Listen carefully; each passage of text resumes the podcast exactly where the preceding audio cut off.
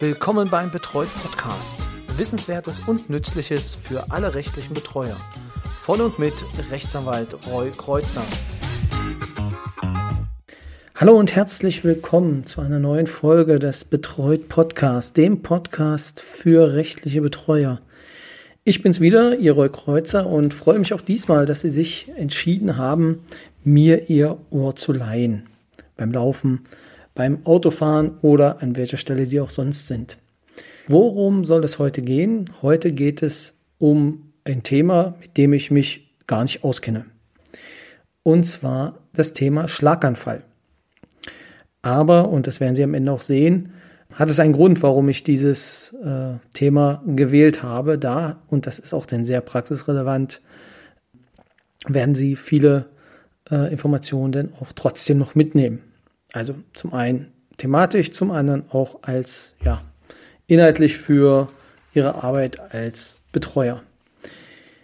Schlaganfall. Was ist ein Schlaganfall? Ein Schlaganfall ist eine plötzliche Durchblutungsstörung im Gehirn.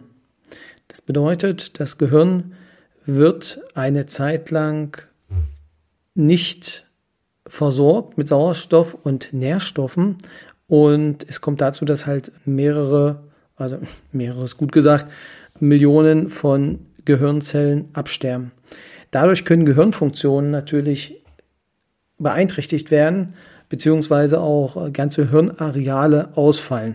Ja, und ganz schlimm endende Schlaganfälle, ja, die enden halt tödlich. Doch vielleicht an der Stelle, wie bin ich überhaupt auf das Thema gekommen? Es gab eine Sonderbeilage in der Zeit, das war glaube ich letzte Woche. Ähm, ich komme so oft nicht mehr zum Lesen. Das war in den Studienzeiten schon etwas besser.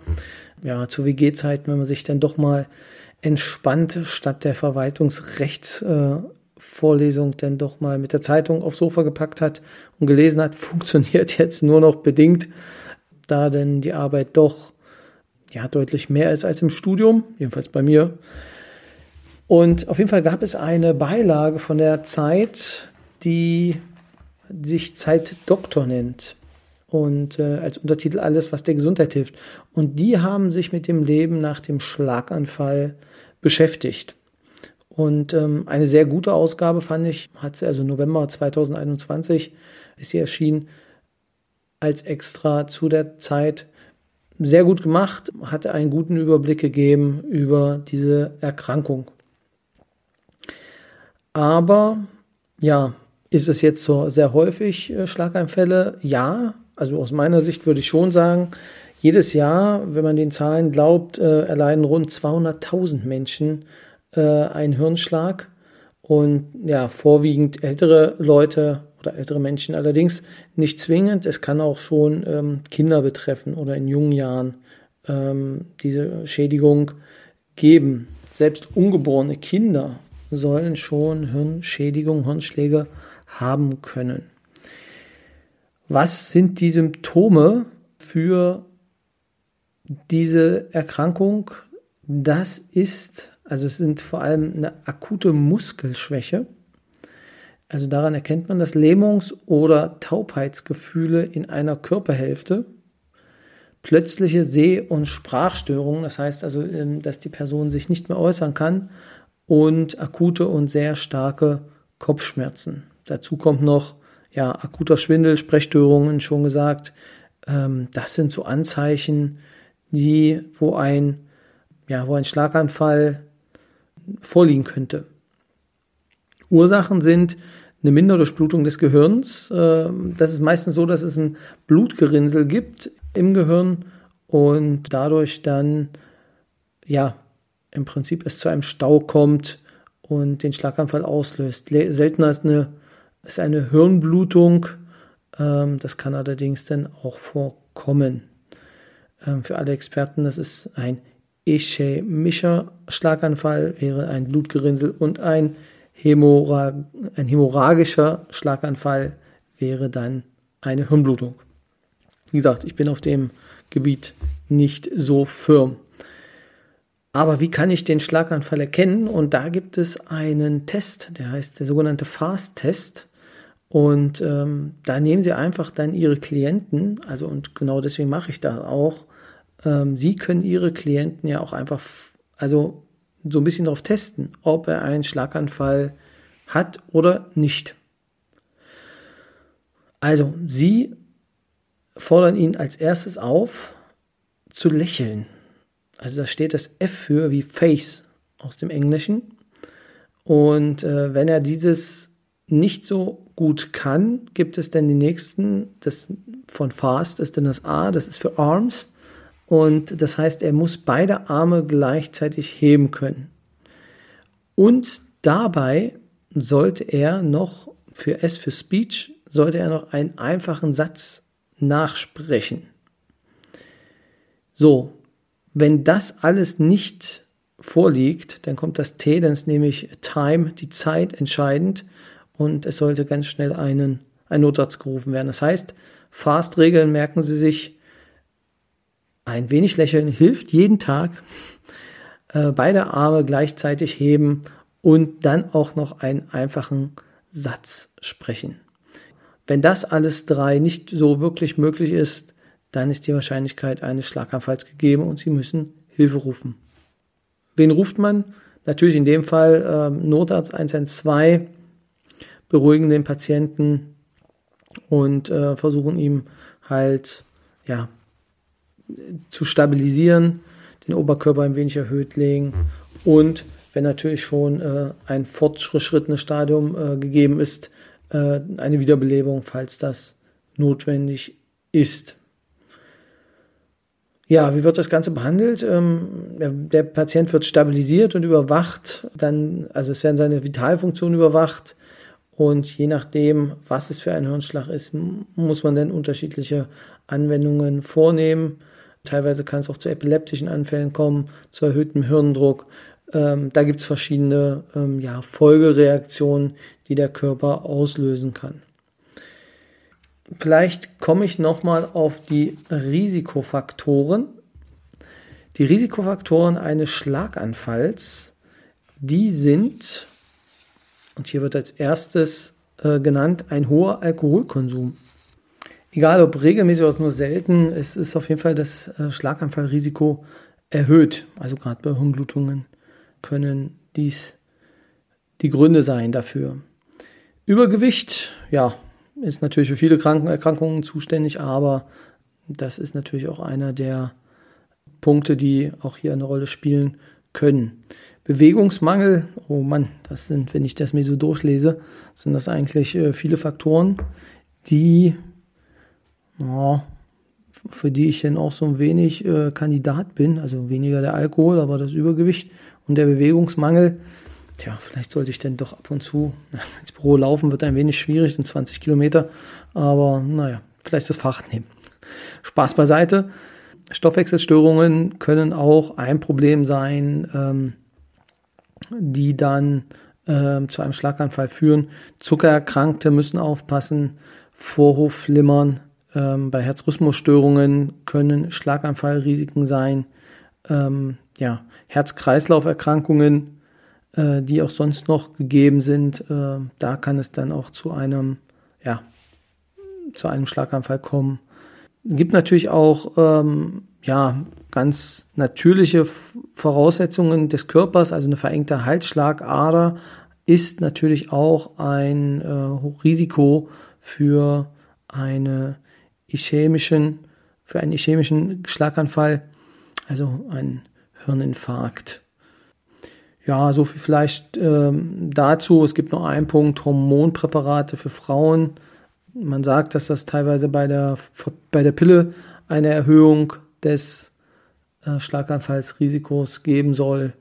Also das sind so die Risikofaktoren, die können Sie jetzt alle im Kopf haben und dann können Sie ja entsprechend gucken und vielleicht dann bei Ihrem äh, Klienten erkennen, was, also ob es ein Schlaganfall ist.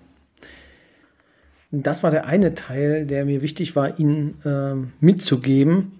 Der andere Teil ist jetzt sehr, also betreuerlastiger, beziehungsweise ähm, ähm, spezifischer für Betreuer. Und zwar ist die Frage, was kann man, welche finanziellen Hilfen habe ich denn als Schlaganfallpatient ja, nach einem, nach einem Schlaganfall? Das heißt, Sie haben einen Schlaganfallpatienten, wie kann ich ihm dann äh, helfen? Und äh, einen Überblick gibt es dafür äh, für eine Broschüre schlaganfall-hilfe.de. Dort ist sie herunterzuladen. Ähm, sie heißt Wege zur Sozialleistung bzw. Wege zu Sozialleistungen. Und äh, die Sonja Helms hat das in diesem, ähm, ja, in diesem Heftchen äh, von der Zeit gut aufgearbeitet und hat mal so einen Weg ähm, vorgestellt, was man denn machen könnte, wenn man jetzt einen Schlaganfall hatte, beziehungsweise was kann der Betreuer machen, ähm, woran müsste er denken. Wer hilft ihm? Das wäre in erster Linie, also wenn er dort auch im Krankenhaus liegt, neben dem Betreuer, natürlich der Sozialdienst. Die können ihm natürlich Hilfsmittel beziehungsweise andere Sachen auch zur Verfügung stellen. Genau. Da gibt es ja meistens die Verordnungen bereits, äh, der der Sozialdienst dann organisiert und dann ähm, ja, Elektrorollstühle oder ganz andere Möglichkeiten. Daneben gibt es noch ja, die Teilhabeberatung. Das heißt, die natürlich auch angefragt werden kann. Also findet man unter teilhabeberatung.de. Oder es gibt auch einen Schlaganfalllotsen. Und das sind natürlich jetzt alles noch zusätzliche Hilfen, die man dann äh, mit akquirieren kann, wo man sagen kann, ey, ihr könnt uns ja zur Seite stellen, welche Optionen wir da noch, ja, was wir da noch haben. Oder wie man als Schlaganfallpatient also wieder teilhaben kann am Leben. Kommen wir jetzt aber dazu, wenn ein Schlaganfallpatient, also wenn eine, eine Person einen Schlaganfall hatte, kann er im Zweifel nicht mehr für seinen Lebensunterhalt sorgen. Und dann ist die Frage, was machen wir dann? Und da gibt es natürlich dann die verschiedensten Bereiche und die verschiedensten Möglichkeiten. Wenn er jetzt in einem Angestelltenverhältnis war, dann gibt es natürlich immer noch die Möglichkeit, dass er in den ersten sechs Wochen nach dem Schlaganfall das volle Gehalt erhält. Und danach gibt es dann das reduzierte Krankengeld, das ist ein bisschen weniger, oder halt ein Übergangsgeld der Rentenversicherung. Das müsste man dann an der Stelle genau prüfen. Es gibt auch noch die äh, Möglichkeit des privaten Krankentagegeldversicherung. Die würde dann entsprechend die Unterschiede ausgleichen, aber da muss man dann gucken, ob das auch, ähm, ja, ob das funktioniert und ob die Person oder der Betreute das denn hat. So, jetzt ist natürlich die Frage, kann man dann wieder zurück in den Job oder nicht? Das ähm, muss man dann teilweise ähm, schauen. Da gibt es die Möglichkeit auch noch des Hamburger Modells, um wieder einzusteigen. Das heißt, äh, nur ähm, ja, peu à peu äh, in den Beruf zurückzukommen. Wenn es nicht mehr geht, dann äh, bleibt dann die Erwerbsminderungsrente ähm, zu denken. Das ist allerdings für Selbstständige meistens ausgeschlossen. Ähm, es sei denn, es gibt halt, ja, in der Rechtsanwaltskammer gibt es teilweise dann auch noch ähm, dafür Absicherungen. Ähm, da muss man dann auch genauer gucken, also was Erwerbsminderungsansprüche angeht. Da gibt es aber möglicherweise eine Berufsunfähigkeitsversicherung ähm, beziehungsweise Rücklagen, die man denn hat, die man denn aufzehren kann. Dann ist natürlich auch noch der Pflegestützpunkt zu nennen. An den können Sie sich natürlich auch wenden. Und das ist jetzt für Sie wahrscheinlich nichts Neues. Ab Pflegegrad 2 kann man dann auch ein Pflegegeld und Sachleistungen äh, wählen oder Kombi-Leistungen nehmen, je nachdem. Und äh, dann kann man damit das Leben oder beziehungsweise die Pflege noch bestreiten. Dazu gibt es natürlich auch noch den Entlastungsbetrag, also gerade ähm, bei Schlaganfallpatienten, die dann vielleicht den Haushalt nicht mehr so ganz gewuppt kriegen, da kann man dann äh, Putz- oder Einkaufshilfen finanzieren. Zum Schluss sei auch nochmal auf den Zuschuss für den Umbau der Wohnung eingegangen. Dazu gibt es ja eine Extra-Folge, ähm, welche Leistungen man da auch abrufen kann. Aber das sind 4000 Euro, die auch schon ab Pflegegrad 1 zur Verfügung stehen. Also die sollte man auf jeden Fall immer mit im Hinterkopf haben. Ja, wenn man sich jetzt diese Sachen alle notiert hat, dann sind die natürlich nicht auch bei, nicht nur bei Schlaganfallpatienten anzuwenden, sondern halt gilt im Grunde für fast alle Erkrankungen wo man vielleicht diesen, diese Schritte ablaufen sollte. Also, das war heute mal ein bisschen ein anderes Thema. Ich hoffe, es hat trotzdem gefallen. Ich möchte nochmal auf den Stammtisch hinweisen, den virtuellen Stammtisch. Es trudeln immer mal wieder ähm, Anmeldungen ein, die ähm, gerne teilnehmen wollen. Ich bin jetzt gerade noch am Suchen, welches Tool wir nutzen wollen. Da nehme ich auch noch gerne ja, Anfragen entgegen. Mein aktueller Favorit ist Zoom. Ähm, mir wurde auch noch von einem Kollegen empfohlen, Google Meet. Ähm, aber Zoom scheint für mich so ein bisschen ähm, ja, das, das beste ähm, Tool dafür zu sein, dass wir uns denn äh, als Zoom-Konferenz dann zusammenschalten. Also im Januar geht's los. Ähm, der Termin ist noch nicht ganz klar, aber im Januar können Sie sich schon sicher sein, ähm, werden wir mit dem Stammtisch beginnen. Genau, ähm, wer sich noch anmelden möchte, ähm, der kann das natürlich gern tun. Unter, ich habe dafür jetzt eine extra E-Mail eingerichtet, Stammtisch betreut mit roy.de. Also Stammtisch betreut.de. Da einfach die Anmeldung hin. Funktioniert natürlich auch an info.betreut.de, aber ähm, stammtisch.betreut.de klingt doch etwas stammtischiger. Ansonsten bin ich natürlich für jede Rückmeldung äh, dankbar und äh, das wird auch teilweise gut genutzt. Ich kriege viele interessante Fragen, die ich jetzt ähm, gestellt bekomme. Vielleicht zum Abschluss noch eine Frage für alle, die es bisher geschafft haben. Ähm, ich hatte heute durch einen Pflegedienst eine Frage, die ich selber nicht beantworten konnte. Und zwar ist es so, dass mein Betreuter, also der Pflegedienst rief an und meinte, Herr Kreuzer, Ihr Betreuter hat sein Impfheft verloren, äh, in dem seine Corona-Impfungen drin sind was jetzt natürlich sehr misslich ist in der äh, aktuellen Zeit, da er natürlich dann teilweise einige Sachen nicht mehr tun darf. Bitte besorgen Sie mal einen Ersatz. Äh, es ist, er hat auch keine ähm, digitale Ausfertigung vom Arzt bekommen. Jetzt ist die Frage, ähm, wie würde ich da jetzt rankommen? Ich muss gestehen, ich wüsste es jetzt ad hoc nicht. Vielleicht unter den Hörern ist jemand dabei, der äh, eine Idee hat, äh, wie man da am schnellsten, wie man da vielleicht am, am, am entspanntesten rankommt. Wenn man jetzt den Vorschlag äh, des äh, Bremer Trainers empfiehlt, äh, den würde ich an der Stelle dann ablehnen. Also sich den Impfausweis, so wie es aussieht, selbst zu basteln, erscheint mir keine gute Idee. Aber falls Sie wirklich denn äh, die Option haben, dass Sie wissen oder Ihnen das schon mal passiert ist, beziehungsweise wie man da am, schnellsten rankommt, dann ähm, ja, wäre das, würde es mich freuen und dann würde ich in der nächsten Folge auch darauf nochmal eingehen. Und by the way, wenn Sie mir jetzt den Vorschlag machen, beim Gesundheitsamt anzurufen, das ist keine gute Variante, jedenfalls nicht bei uns in Brandenburg. Was habe ich letztens gelesen, dass äh, ähm, also kapituliert wurde bei der Nachverfolgung der der Ketten, der Infektionsketten, weil man einfach mit dem Personal nicht hinterherkommt. Und so entsprechend sieht es halt auch aus. Das Problem ist, dass dafür auch dann zum Beispiel die Eingliederungshilfefälle liegen bleiben. Das ist natürlich ein ganz, ganz großes Problem für dann unsere Betreuten, weil die dann natürlich dementsprechend ihre Hilfen nicht bekommen, beziehungsweise andererseits vielleicht die Sachen auch einfach durchgewunken werden. Aber bei Neuanträgen weiß ich, dass es momentan einen enormen Rückstau in der Sache gibt und dann dadurch viele auf ihre Erstanträge oder die Entscheidung über die Erstanträge warten. So, jetzt reicht es aber für heute.